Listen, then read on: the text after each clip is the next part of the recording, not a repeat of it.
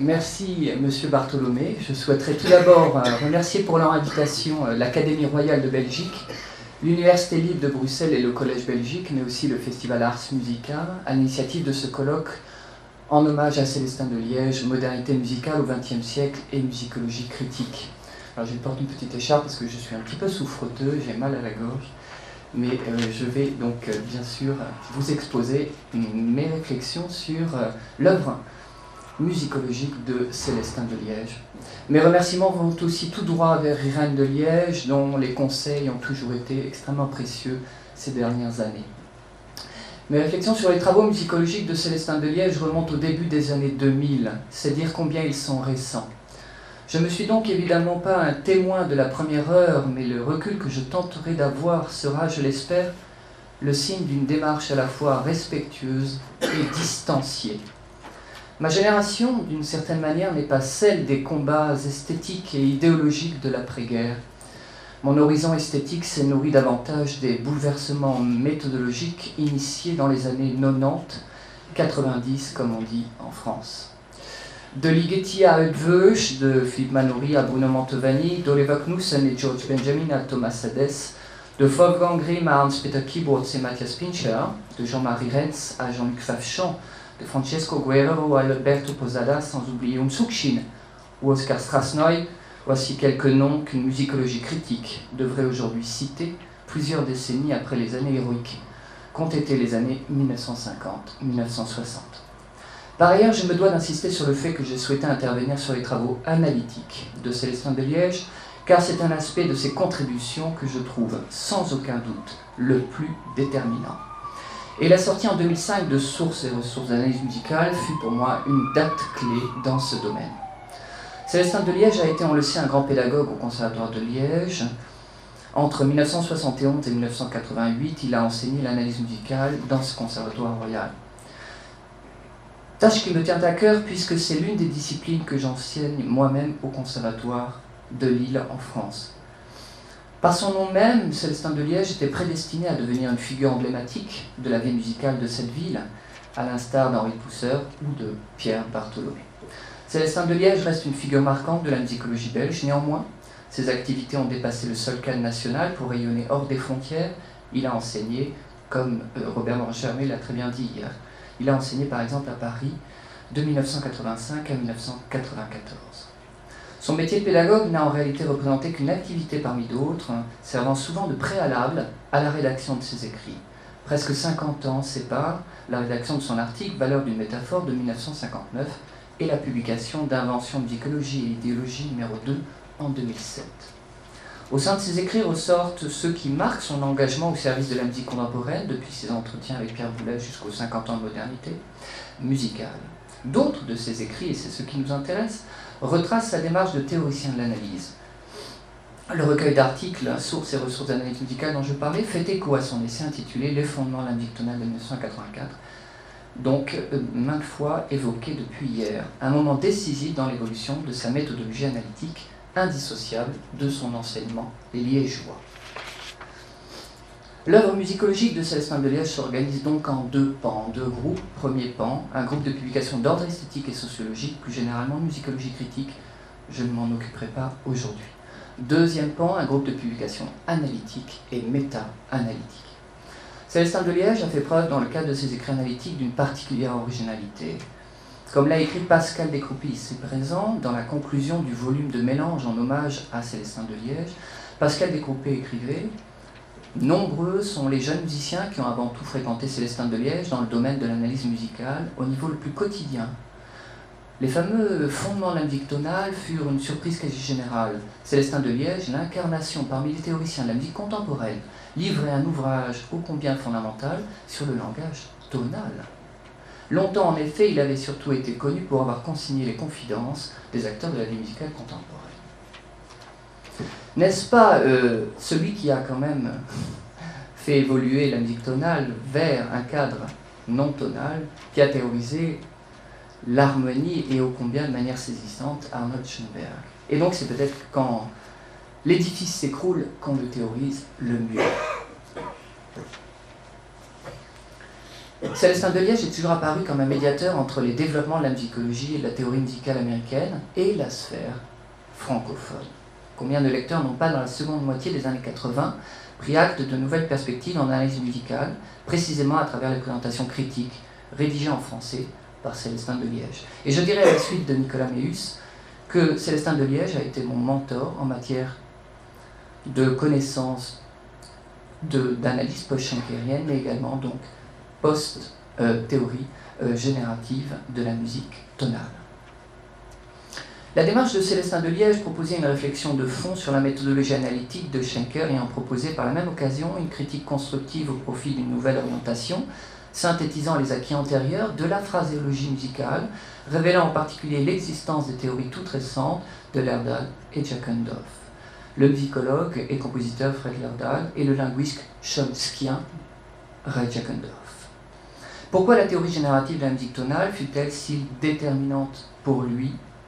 Et qui plus est, il l'a donc vite intégré à son enseignement à Liège en matière justement de réduction par arborescence dans sa pédagogie de l'analyse par écriture au Conservatoire royal de Liège. Et dès les années 70, prenant connaissance des premiers articles de Lerdal et Tchakandov avant publication en 83 de l'ouvrage de Lerdal et Tchakandov au MIT. Cette théorie donc, venait compléter de manière décisive les principes de réduction hiérarchisée de Schenker par donc, euh, euh, superposition des prolongations. On se méprend souvent sur le projet schenkerien, ce que j'en retiens, mais c'est vraiment ce que j'en retiens, et je fais un honorat par rapport aux spécialistes de Schenker. Je vais être en fait post-post-post-post-post-schenkerien aujourd'hui, et post-post-post-post-post-lerdalien euh, aujourd'hui. On se méprend souvent sur le projet Schenkerien. Ce que j'en retiens est essentiellement la dimension du Fernhörn, c'est-à-dire l'écoute à distance, la capacité à percevoir un déroulement organique à grande échelle. Et on a bien vu que la théorie schenkerienne puise inconsciemment au pas Simon Zechter, et c'est quand même très étonnant de voir que plus tard, Célestin de Liège propose un graphe assez similaire, mais qui en fait n'est absolument pas similaire, et j'aurais tendance à croire que la réduction de Zechter est bien plus pertinente du point de vue tonal que celle de Célestin du Liège, puisque une cadence d'une neuvième de dominante vers une tonique, ça me semble ne pas être le reflet des tensions cadentielles du style tonal beethovenien. Là où Schenker insistait sur la structuration hiérarchique du système tonal en élaborant un système de représentation spatio-temporelle à plusieurs niveaux, l'avant-plan, le plan moyen et l'arrière-plan, la TGMT, je l'appellerai comme telle en la francisant, la théorie générative de la musique tonale, retenait quatre niveaux concernant la perception des progressions hiérarchisées. Premier niveau, celui de la structure de regroupement, qui correspond à, je cite, la segmentation du débit musical en unités telles que le motif, la phrase et les sections. Maintenant, mon interprétation, cela revient à se demander comment est perçu le sectionnement du discours motivique et à soulever l'aspect de la succession des séquences musicales. Deuxième niveau, celui de la structure métrique ou pattern, qui correspond, et là c'est mon interprétation, à la répétition périodique des temps forts et faibles et battus, mais surtout à leur hiérarchie. Temps fort, temps semi-fort, temps faible, partie faible de tout. Troisième point, celui de la réduction des trames temporelles. Alors là, allons-y pour définir. Hein qui correspond à l'importance structurelle conférée à des événements entendus comme unité rythmique. Et je propose aussi une interprétation de ce que j'ai lu. Cela revient à poser la question de la pertinence des figures rythmiques et de leur perception par rapport à d'autres entités qui ont parfois une fonction de brouillage. C'est-à-dire, en fait, ancrage rythmique et assouplissement de ces ancrages rythmiques. Et là, c'est vrai que quand on entend les derniers opus de Brahms, on est aux anges. Quatrième niveau, celui enfin de la réduction des prolongations, et qui est le terme schenkerien. Autrement dit, les rapports établis entre des structures de hauteur hétérogènes, où le rapport tension-détente, et c'est moi qui vous propose ma définition, est appliqué à l'espace des hauteurs. Et c'est là où donc je vais être post-post-post-schenkerien et post-post-post-lardalien, puisque je vais, euh, dans quelques minutes, vous proposer donc des, propos néo-schenkeriens, mais qui sont très matinés dans les à propos de Debussy, et où je trouve l'analyse schenkerienne extrêmement euh, judicieuse pour appréhender Debussy, qui est pourtant un compositeur hein, qui n'est pas nécessairement le compositeur de la stabilité tonale à la manière de Beethoven. C'est le moins qu'on puisse dire. Et donc, en fait, ce quatrième niveau, j'aurais tendance à euh, envisager des choses telles que je vous propose ces expressions tonalisation de la modalité, ancrage intervallique fort dans un continuum chromatique. Diverses esthétiques du XXe siècle, en particulier le courant post-sériel, ont fait émerger une dichotomie, une dichotomie entre processus écrit et résultats sonores. Mais c'est déjà tout à fait le cas chez Ockeghem ou chez Jean-Sébastien Bach. Donc il n'y a absolument pas, chez moi, de connotation péjorative dans mon expression. Mais en même temps, il y a toujours dissociation entre l'écrit et le perçu, puisque l'écrit est interface. Ces œuvres ont donc interrogé d'une nouvelle manière notre capacité à discriminer les phénomènes musicaux. C'est pour ça que la théorie générative de l'indique tonale est passionnante, c'est que c'est une théorie qui prend en compte la question de l'écoute. Mais toutes les théories le font, mais c'est simplement qu'on a fétichisé l'écoute depuis quelques décennies. Je constate la mode. Trois points. Si l'avant-plan schenkérien contient les éléments immédiatement perceptibles du dessin contrapontique. Deuxième point, si le plan moyen peut être constitué de plusieurs niveaux internes. Troisième point, si l'arrière-plan expose le noyau originel, l'ourzace, ou ligne originelle, que nous propose en fait la théorie générative arborescente de la musique tonale. C'est strictement la même chose, simplement que la manière de formaliser n'est pas la même, et j'emploie bien le terme de formalisation, mais pas au sens informatique, simplement au sens du geste analytique, qui simplement vous va vous proposer une arborescence visuelle qui est de cet ordre-là. Déjà, il faut la comprendre, l'arborescence visuelle. J'ai mis un temps fou à la comprendre. Mais j'ai simplement compris que là-haut, il y avait le plus stable et qu'en bas, il y avait le moins stable. Déjà, ça ne va pas de soi, parce que normalement, en bas, le plus stable, en haut, le moins stable. Par ailleurs, j'ai donc compris qu'une théorie tonale, c'était le plus stable la tonique, un peu moins stable la dominante, un peu moins stable la sous-dominante et un peu moins stable les dominantes secondaires. C'est-à-dire qu'on a des prédominantes, les sous-dominantes, on, on, on sait fonction de vecteur vers la tension, et que la tonique stabilise la tension. En fait, toute œuvre tonale est une synthèse dialectique, et c'est une résolution de tension. Alors quand on a compris ce Ferneren, qui est extrêmement intéressant chez Schenker, que tout tend vers la fin, on est quand même parfois un peu gêné quand Schenker prend pour base, par exemple, l'art révolutionnaire de Chopin, la douzième étude de l'opus 10, pour absolument vouloir nous faire entendre tonique, dominante, tonique, alors que précisément la révolutionnaire commence par une tension dominante. Mais ça, ça ne remet pas en cause le Ferneren schenkerian, c'est-à-dire que la tension vers la cadence est primordiale. Et précisément de commencer par une dominante, à la manière du premier mouvement de la fantaisie de Schumann en ut pour piano. C'est la même chose. Et en plus, elle est brouillée, cette dominante, puisque Schumann, en fait, mélange c'est une concaténation de sous-dominante et dominante, mais quand même la, dominante sol en ut majeur est bien là à la base, mais dessus ré fa la, mais c'est pas un accord neuvième, c'est sous-dominante sur dominante. Vers la révélation, bien sûr, l'épiphanie, ah oui c'est sacré ça, de la bien-aimée lointaine citée par Schumann à la fin du mouvement, et qui est en fait un procédé cadentiel en ut majeur dans la coda, sublimissime avec la résonance spectrale de la fin du premier mouvement. Et donc, euh, en l'occurrence, j'ai un petit peu de mal, à partir de la théorie schenkerienne, voire après, de la théorie lerdalienne, quand la base même de la théorie de Lerdal, théorie générative de la musique tonale, prend pour modèle plusieurs exemples, hein, mais prend pour modèle un choral dans la Saint-Mathieu. Alors ça, c'est énorme, parce qu'on a là un choral qui est célèbre au Haut Volksblutenwunden,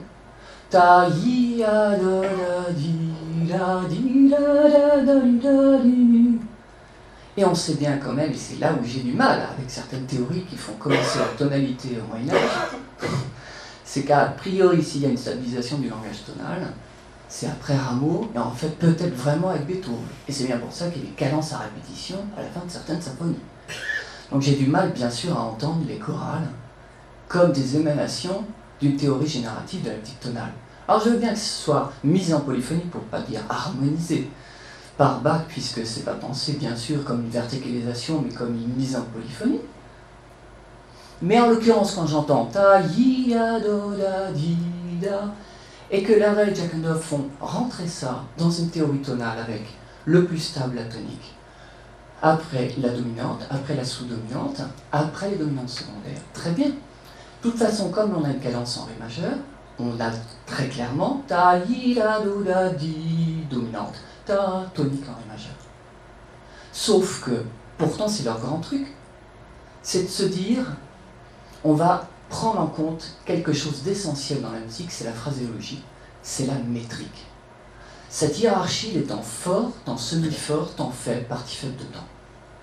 Et donc ça veut dire que si je prends en compte les temps forts, les temps faibles, quand je chante ta ya la la li la, même si j'ai ta ya do da di do pa, sous le deuxième temps du ti to, j'ai la dominante ta tonique. J'ai ta yi sous-dominante, ta ya sous-dominante, ta di sous-dominante, ta dominante, ta tonique. Ça veut dire quand même que j'ai trois sous-dominantes. Mais est-ce que ça, c'est quand même le choral luthérien C'est-à-dire qu'à un moment donné, il faut quand même remonter à la réforme. Et qu'avant Bach, il y a le XVIe siècle et le XVIIe. Et que quand Praetorius harmonise ça, c'est encore follement modal. Et que donc, même si clairement opéré participe d'une tonalisation du discours musical, la base même est modale. Alors on va me dire, mais vous employez les français modal et tonal, alors que la musique tonale est un cas particulier de modalité. Oui, mais je suis désolé, ce ne sont pas les mêmes hiérarchies. Et qui plus est, là, je suis bien sûr fétichiste de la tonalité, puisque j'applique les tensions de sous-dominante à du bac. Donc là, je suis riemanien. Et qui plus est, je passe par une arborescence, qui sera une autre que celle de euh, et Jakendorf, mais je vais passer par une arborescence, où il y a quand même toujours, normalement, la euh, hiérarchie, la hiérarchisation existante entre tonique, dominante, sous-dominante, dominante secondaire. Et donc je vais en fait être néo-riemanien et je vais être néo-schenkerien. Sauf que ce que je vais faire, c'est que je vais basculer les sous-dominantes et les dominantes. C'est-à-dire que dans mon arborescence, j'aurai tonique, j'aurai sous-dominante et j'aurai dominante en dessous. Ce qui fait que l'arborescence n'est plus du tout la même. C'est-à-dire que les accords 1 à 10 de tonique sont là-haut, les accords 2 et 8 de sous-dominante, parce qu'en fait 2 et 8 sont bien plus importants que euh, l'accord 4, qui est aussi une sous-dominante, parce que simplement, du point de vue métrique, c'est pas la même chose quand c'est un temps fort et un temps semi-fort. Je place les dominantes qui, comme par hasard, sont dans les notes de passage, voire sur les deuxièmes temps, dessous. Et là, j'espère simplement vous proposer une écoute qui peut être quand même à une certaine forme de validité. Mais en même temps, loin de moi l'idée d'être complètement polémique et rebelle par rapport à toutes ces théories pour lesquelles j'ai un respect infini. Je ne parlerai pas comme ça si justement je ne m'étais pas nourri de euh, Riemann, de Schenker, de Lerner et Diakonov et de Célestin de Liège. Et on en vient. En particulier, ce qui m'a le plus fasciné en fait dans la théorie générative de la musique tonale, c'est l'analyse de l'Erdal de la terrasse des audiences du clair de lune de Claude Debussy. Une traduction française est dans le numéro 16 d'analyse musicale. C'est en fait un, en fait, euh, un numéro collectif d'analyse de la terrasse. Bien sûr, je trouve celle de Lerdal bien plus impressionnante que beaucoup d'autres. Mais surtout, on retrouve en fait cela dans la langue originale, mais paradoxalement plus tard, dans Tonal Pitch Pace, qui est l'autre grand livre de Lerdal là tout seul, pas avec Jack de 2001. Et qu'est-ce qu'il nous propose? Il nous, propose une réduction schenkerienne, passée aux prises de la théorie générative de la musique tonale, de la terrasse des audiences du clair de lune, le fameux prélude de Claude Debussy que vous connaissez tous. Et alors qu'est-ce que ce Run chez Debussy? Et en fait, je ne suis pas du tout le premier. Les disciples de Schenker, Salzer et d'autres, avaient proposé des réductions schenkeriennes de Debussy. Mais elles me semblent extrêmement justes parce qu'en fait, elles sont bien plus révélatrices que les réductions tonales. Pourquoi?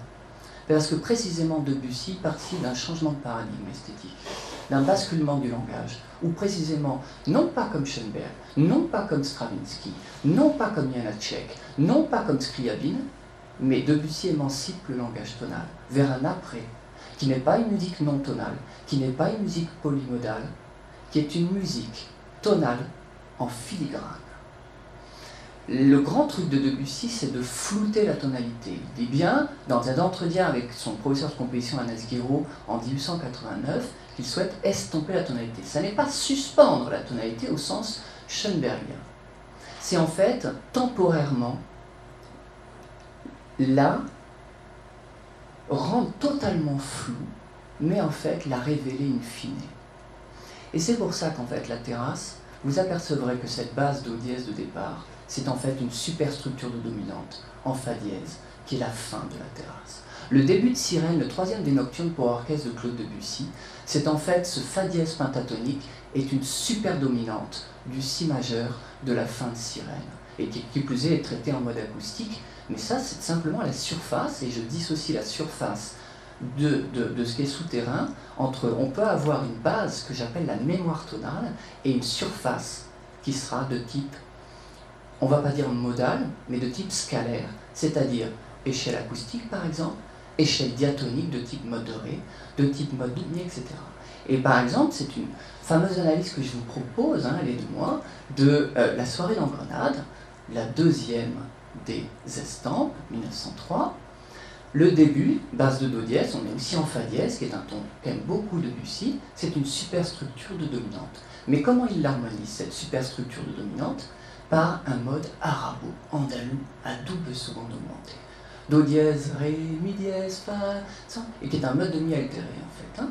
c'est pour ça qu'il est sur Do dièse, pour avoir Do dièse, Ré, demi-ton du mode de Mi, sur Do dièse, et qui en fait, ce Do dièse, plage, une stase, pour reprendre le beau terme de Christian Acahu, professeur d'esthétique au Conservatoire de Paris, c'est une stase de dominante et qui va se résoudre en fa dièse à la fin. Et entre, il y a ce qu'on appelle des interpolations.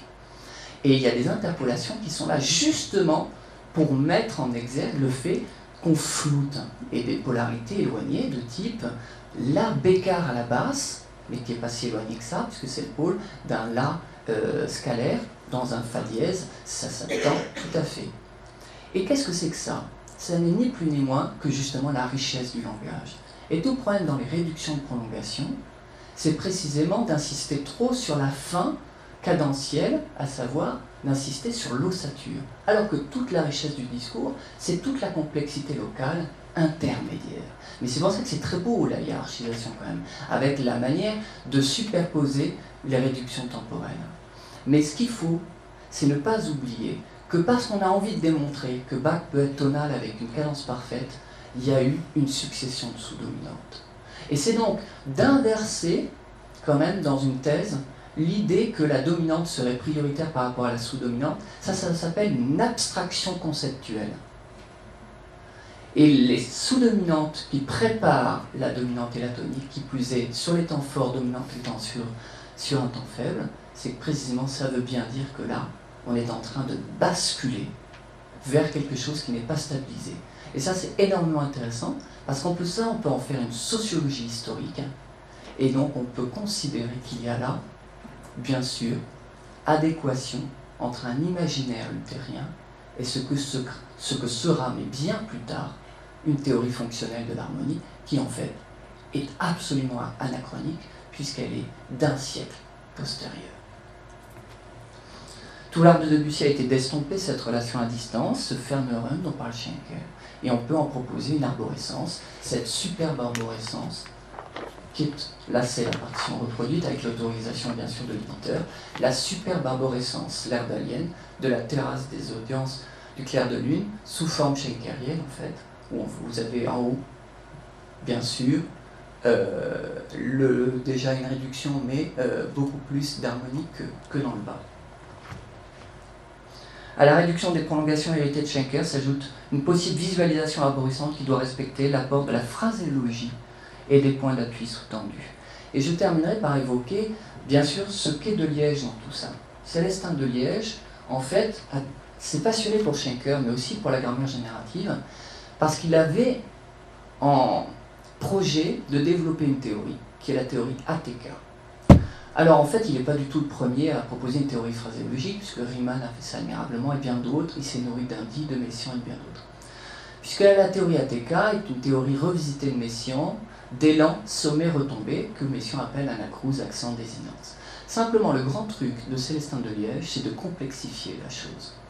C'est de proposer une théorie qui soit en fait une théorie qui permette de visualiser, et c'est en fait tous les, les papiers pliés en annexe des fondements de la musique tonale de 1984, on déplie un graphe et on a cette espèce d'arborescence phraséologique sublimissime. C'est parce qu'en fait, la musique, c'est des élans, d'élans, d'élans, d'élans. Et c'est des désinences de désinences de désinences de désinences de désinences. Et donc, simplement, lui va formaliser ça par un vocabulaire a comme anacrouse, mais qu'on peut appeler élan, qu'on peut appeler autrement. AT anacrouse sur accent, TA accent arsique, qui n'a pas tout à fait la même valeur, selon que les élans d'élan sont, euh, par exemple, dans la rêverie de Schumann, justement, qui est au centre d'une des analyses de Célestin de Liège,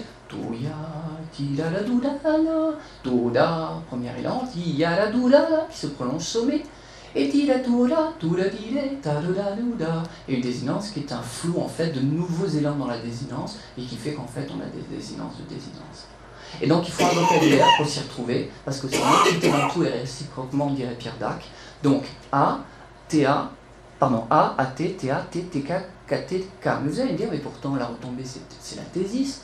Les conservatoires français n'arrêtent pas de dire que la retombée c'est la thésis. Oui, non, mais parce qu'à la base, c'est le, système euh, rythmique est à deux phases. Levé, posé. Donc l'arcis c'est le levé, thésis c'est le posé. Sauf qu'en fait la désinence, catalexis, est en fait une prolongation de posé. Et donc, on sent bien que là, en fait, c'est le sommet, mais en fait, c'est le plus dense. Donc ça peut être déjà levé, hein, inspiration, posé, et en fait, après, c'est une une prolongation de posé. D'où le fait que Célestin de Liège est extrêmement judicieusement dit que c'était là. Donc la tripartition ATK, Arcis, Thésis, Catalexis, et Thésis devient le sommet. Et donc A, A, T, T, A, T, T, K, K, T, K, anacrous, anacrous sur accent, accent arsique, accent principal, accent désinentiel, désinence sur accent désinant. Et tout ce vocabulaire est quand même dans un article qui est un article qui est une recension et qui devient un énorme article c'est plus qu'une recension d'un ouvrage qui s'appelle La théorie générative de la musique tonale, publié en 83 au MIT. Mais là, à partir d'un article qui préfigurait la publication au MIT en 1983. Fort de cette je me dis combien on peut donc reprendre l'analyse de la rêverie de Schumann. Et moi, j'en propose euh, parfois des réductions de ce type-là, qui me sont extrêmement personnelles et qui en même temps se nourrissent de tout le monde, parce qu'on n'a rien inventé. Et donc, euh, je terminerai euh, précisément en revenant sur l'histoire de l'analyse, j'ai commis il y a quelques euh, mois des, petites choses sur ces questions-là, et je suis extrêmement redevable de l'apport de Nicolas Meuis sur l'histoire de l'analyse, mais également Yann Bent, mais également, bien sûr, Rémi Campos et Nicolas Donat, dans un ouvrage tout à fait passionnant, publié il y a quelques années, en 2009, et ils sont euh, tout à fait nombreux, tous ceux qui ont participé de ce travail d'historiographie des méthodes analytiques. Et donc il s'agit de parvenir en fait chez tous ces théoriciens à un élément fondateur dont découlerait l'ensemble des catégories musicales, c'est peut-être une logique tonale, théorie fonctionnelle de Riemann, où on réduit donc euh, la tonalité à trois euh, harmonies mères, la tonique, la sous-dominante et la dominante, donc équivalence 4 et 2, mais en fait vous savez bien que si on fait 2, 4, 6, c'est pas possible. Il faut faire 6, 4, 2, ou sinon ça s'appelle Brahms. Et vraiment, s'il y a une tension harmonique quand on fait 2, 4, 6 dans la linéarité, c'est parce qu'on va à l'envers quand même de ce qu'on attend. Théorie fonctionnelle de Riemann, théorie de la structure fondamentale de Schenker, théorie de la monotonalité de Schoenberg, théorie générative de Lerdal et Jakandov, théorie post-schenkerienne de Célestin de Liège. Mais ça peut être une forme unificatrice qu'on cherche, la sonate une forme, ou la lead form de Marx, mais d'Adolf Bernhard Marx, même si bien sûr vous savez qu'il y a maintes définitions de la forme sonate et maintes définitions de la lead form dans les traités de Marx, et qu'en fait au départ déjà il y a une multiplicité de possibles euh, synthétiques dans la forme sonate et de possibles contrastants dans la forme lead. Asafiev et la forme processus, Ratz, Rosen, Nicolas Cook, etc. Ça peut être un motif unitaire, les analyses de Ritchie et Schoenberg. Ça peut être un principe phraséologique de base, Riemann, Dindy, Messiaen, la T4 Célestin de Liège, etc. En matière d'universalisation et de systématisation du discours analytique dans des théories aux ambitions affichées, le XXe siècle va s'illustrer par trois moments clés, à mon sens. Le premier, il y a de nombreuses théories de la tonalité, contemporaines, ces théories de, du déclin progressif de celle-ci, cette tonalité structurante. Deuxième pan, après 45, en fait, la musique sérielle, mais aussi la cette théorie de Babbitt, c'est la même chose. C'est en fait considérer maintenant que le continuum sonore, c'est les douze sons, et que votre continuum, c'est plus diatonique, c'est chromatique. Mais donc ça veut dire aujourd'hui qu'il n'y a pas de problème entre les néotonaux et les sériels. Il n'y a pas de problème. En fait le problème, c'est une bonne ou une mauvaise musique. Mais il n'y a pas de problème entre les néotonaux et les sériels parce qu'ils ont tous choisi de discrétiser d'une certaine manière le continuum sonore. Et donc si demain on veut euh, fonctionner avec des quarts de ton, il faudra simplement que la musique soit valide, belle, géniale, et quelqu'un fera ça admirablement. Et il s'appelle Enopopé par exemple, qui, pour, à mon sens, depuis quelques décennies, est un compositeur admirable qui a, utilisé le quart de ton et pas du tout à la manière abstraite des premiers euh, pionniers. Et à bas, on n'écoute plus parce que bon, ben voilà, euh, ça ne nous intéresse pas plus que ça. Mais pourquoi? Parce que déjà, Popé a compris qu'il fallait un synthétiseur dans l'ensemble instrumental pour que les chanteurs puissent tenir les quarts de ton. Voilà, ça aide d'avoir cet, apport, par exemple.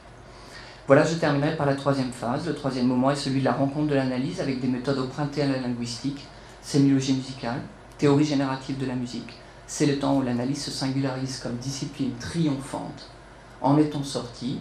Que propose-t-on? C'est à vous de décider du, du futur de la musicologie. Je vous remercie de votre attention.